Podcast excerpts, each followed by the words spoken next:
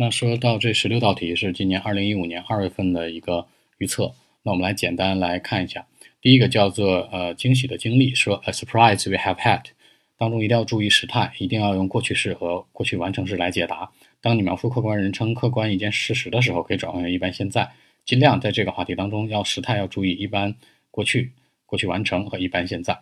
第二个是还想重温的一个电影，a movie you would like to watch for a second time。这里面当中呢。呃，要做好一个让步性的从句，比如说 the reason why 或者 mainly because，这里面的时态用一般现在式就 OK。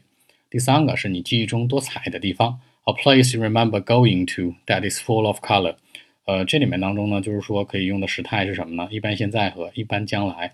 为什么不要用过去式？因为你记忆中多彩的地方是说你可能，嗯，还是将要会去啊，也要根据这题目来。正常来讲，很多人看到这题之后都会觉得，那是不是用过去式？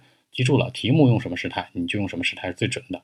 那我们来看一下第四个啊，有趣的对话，这是个老生常谈的题，但看它这个道题的一个难点在哪儿？An interesting conversation you had had 这一块注意了，一定是什么过去式。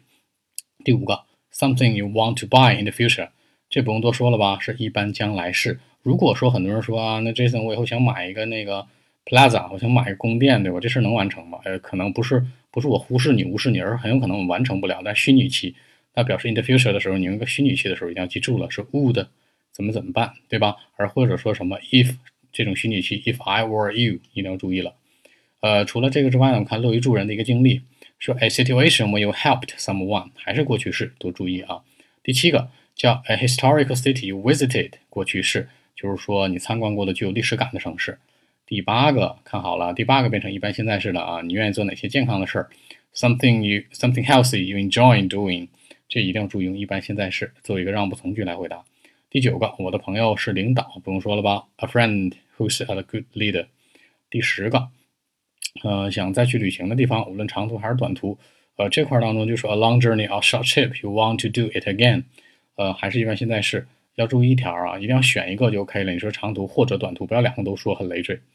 第十一道题说堵车，不解释了啊，用一般现在是。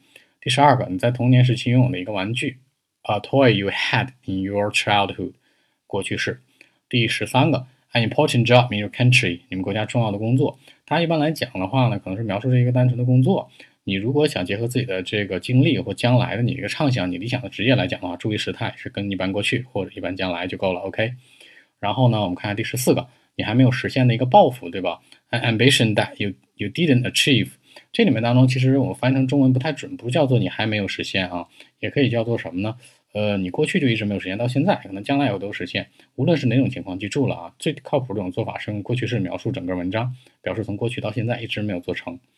呃，这个当然它是一个消极的观点啊，但大家可以自己去权衡。